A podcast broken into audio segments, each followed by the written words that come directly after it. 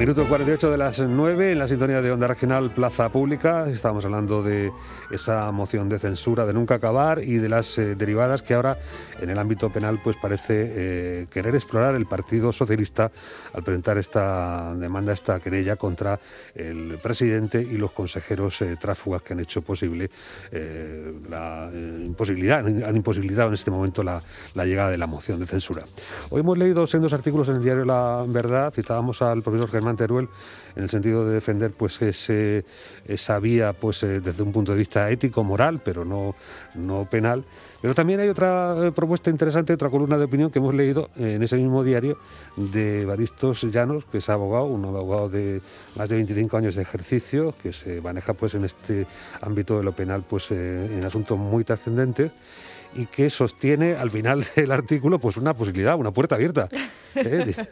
de defensa, de defensa. Yo no, no, sé, no sé si esto será posible, pero en fin, otra cosa es que me hubieran contratado. Efectivamente. Eh, Baristo Llanos, buenos días, bienvenido a Onda Regional de Murcia. Hola, buenos días, muy agradecido. bueno, esto que comenta Adolfo de al final de su artículo y esta situación, la querella que se ha presentado, todo esto, ¿cómo se resuelve? ¿Cómo lo ve usted como abogado?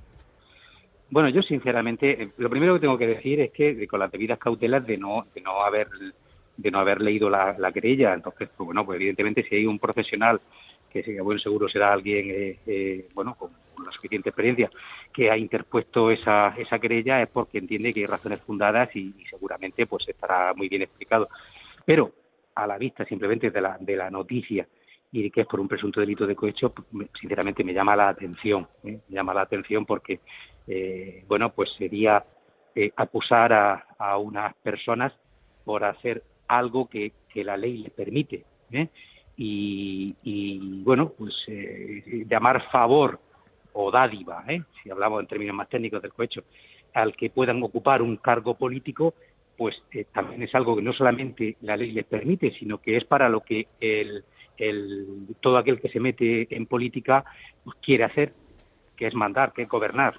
Entonces, pues, en definitiva, lo veo, lo veo bastante difícil. Eh, como decimos de todas formas, al final se abre una expectativa y es la posibilidad de que se pudieran explorar otras carambolas, digamos, desde el punto de vista penal. No sé si es anticiparnos a ese contrato que eh, encierres con el, el demandante o, se pueden avanzar alguna de esas líneas. Claro, es que tenemos que tener en cuenta que los los eh, bueno los representantes públicos, representantes políticos, pues bueno, están ahí porque por, por mandato de la, de la soberanía popular. Son legítimos representantes del pueblo y la gente debe entender que cuando un diputado toma posesión de un, de un acta, pues es un derecho propio, no es un derecho del partido. Entonces, eh, eh, bueno, pues a partir de ahí tiene completa libertad para, para votar lo que estime conveniente y a su vez, eh, si, si se le ofrece la oportunidad pues de, defender los intereses de la cosa pública, digo yo, que puede pensar ese diputado eh, con un cargo de responsabilidad, pues no entiendo por qué no lo va, no lo va a, aceptar. A, mí se me viene a la memoria ahora, viene a la memoria, tampoco estoy muy puesto, ¿eh? debo reconocer en el tema de político, ¿eh? pero me viene a la memoria que creo recordar que hace unas semanas cuando surgió el tema este de la, de la moción de censura, pues al día siguiente creo recordar, ¿eh? creo recordar haber visto en, diarios regionales eh, alguna foto de que incluso ya se habían repartido los cargos los que iban a entrar, los que iban a ganar presuntamente la moción de censura. Con lo cual, en teoría... ¿Esa, es la pues, cuestión, ¿Esa es la cuestión de todo esto? Pues quiero decir que, que a lo mejor entonces también estaban, eh, aunque fuera en ese momento en grado de tentativa, cometiendo un delito. Porque, en definitiva, iban a votar algo cambiando el, el, voto de lo que hasta ese momento habían hecho y alguno de ellos iba a salir también consejero o director eh, regional. No sé. ¿eh? Bueno, pues, ¿estarían cometiendo en ese momento el delito? Yo creo que no. ¿Estos señores de ahora lo habrían cometido? Pues lo veo difícil, no sé. Sí, quizá habría también que borrar el enunciado pues al consejero que ahora es portavoz de, Ciudadanos. Este, este no estaría ya dentro del, del, del objeto querellable, ¿o sí? Que es, pues la verdad es que, bueno, que en ese caso, en ese caso, pues quizás no. es que yo ya, ya le digo que al, no haber tampoco podido estudiar, porque no la tengo, la querella, pues no sé exactamente en qué lo basan. A lo mejor tienen pruebas distintas de que además le han regalado un coche o un Rolex de oro, es que no lo sé, imagino que no, ¿eh? imagino que no, pero que, que, que, si, él, si, la, si el regalo, la dádiva, la recompensa, el soborno es el ocupar un cargo, sea de, sea de, de, concejal, sea de, de, consejero en un tema ámbito regional, o sea de eh, ministro, como también ha podido ocurrir a nivel nacional, pues mm, yo ahí no lo veo.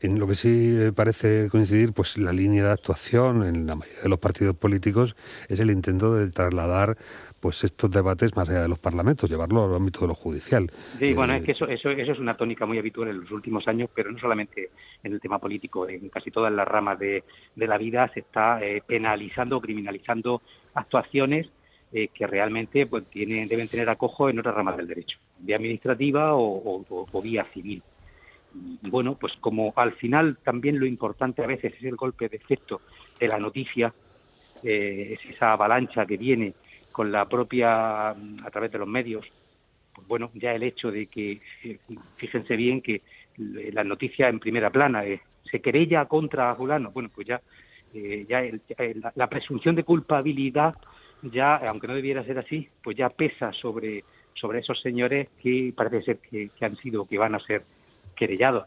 Y desde ese momento parece ser que sí que tiene un, digo yo que lo hacen también por eso, que tiene un, una rentabilidad política. O sea que todo esto debería estar eh, solucionado dentro de ese Parlamento, para eso habría que modificar el reglamento, cosa que no sería posible en esta legislatura, por, por las razones obvias que tenemos en ciernes esta cuestión. Aparte tampoco tendría carácter retroactivo, ¿no? Claro. Y, Pero bueno, es que pues, después no lo van a hacer tampoco. ¿No? ¿Por qué? pues yo creo, bueno, porque quizá por aquello de pinta mal y aceptarás, pero porque realmente esto ahora ha ocurrido a favor de unos, pero mañana puede ocurrir y a favor de otros. Entonces, pues no sé, no sé si lo, no sé si lo Yo creo que de todas formas es que, eh, desde luego, antes escuchaba al señor Gazoulet eh, con los problemas que tenemos ahora mismo ¿eh? de, vida o muerte, yo creo que, desde luego, si ha habido un cambio político, pues habrá que aceptarlo si la gente ha votado en un sentido u otro, si lo hubiese habido, si hubiese habido una moción de censura que hubiese triunfado, y de no serlo así, eh, eh, si se ha votado lo otro, pues bueno, pues hay que respetar las reglas del juego y, en las próximas elecciones, pues que la gente decida. Pero creo que criminalizar, sobre todo llevar a los tribunales penales pues, asuntos de este tipo, pues, pues yo creo que a mí me, eh, y estoy hablando en contra de mis intereses, que lo que me interesa es que se llevara... que lo contraten a usted, ¿no? Por ejemplo. Claro, claro, claro. que, que, que, tuviera, que, hubiera que cerrar los juzgados civiles y contenciosos y, todo no viniera a los que llamamos penal, pues, claro. es cierto que los ciudadanos pues están en otras eh, preocupaciones.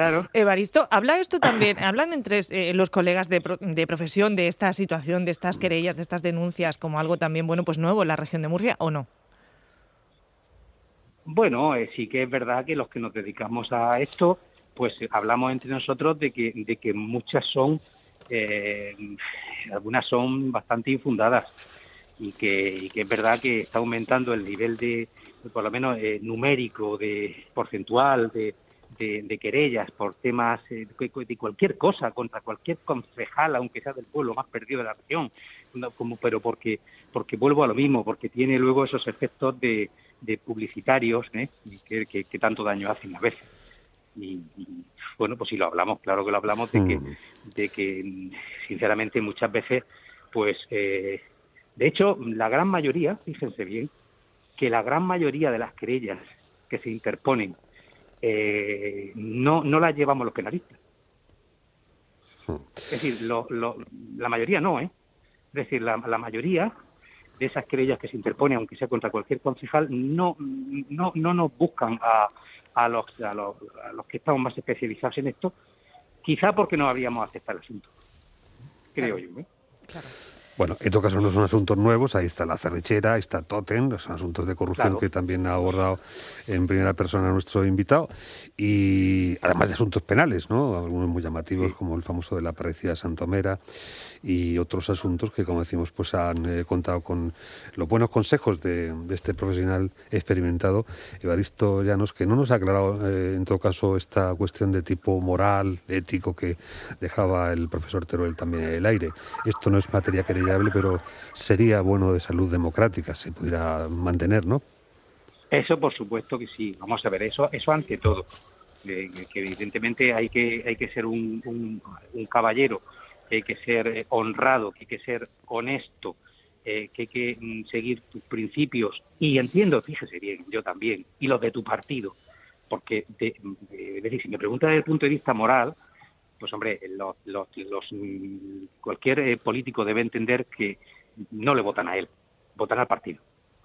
De hecho, la mayoría de nosotros, si nos preguntaran, no, no sabríamos ni quiénes son los que se presentan a diputado regional, ni siquiera a diputado nacional. Eso es verdad.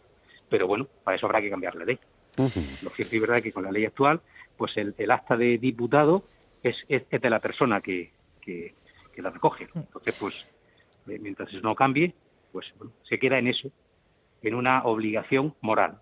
Pues en eso, en eso se queda. Evaristo ya nos le vamos a fichar aquí en Onda Regional de Murcia y pediremos sus servicios. Nosotros lo agradecemos con cariño, con nuestros micrófonos y con todas esas cosas. Escucho, escucho ofertas económicas. Mil gracias.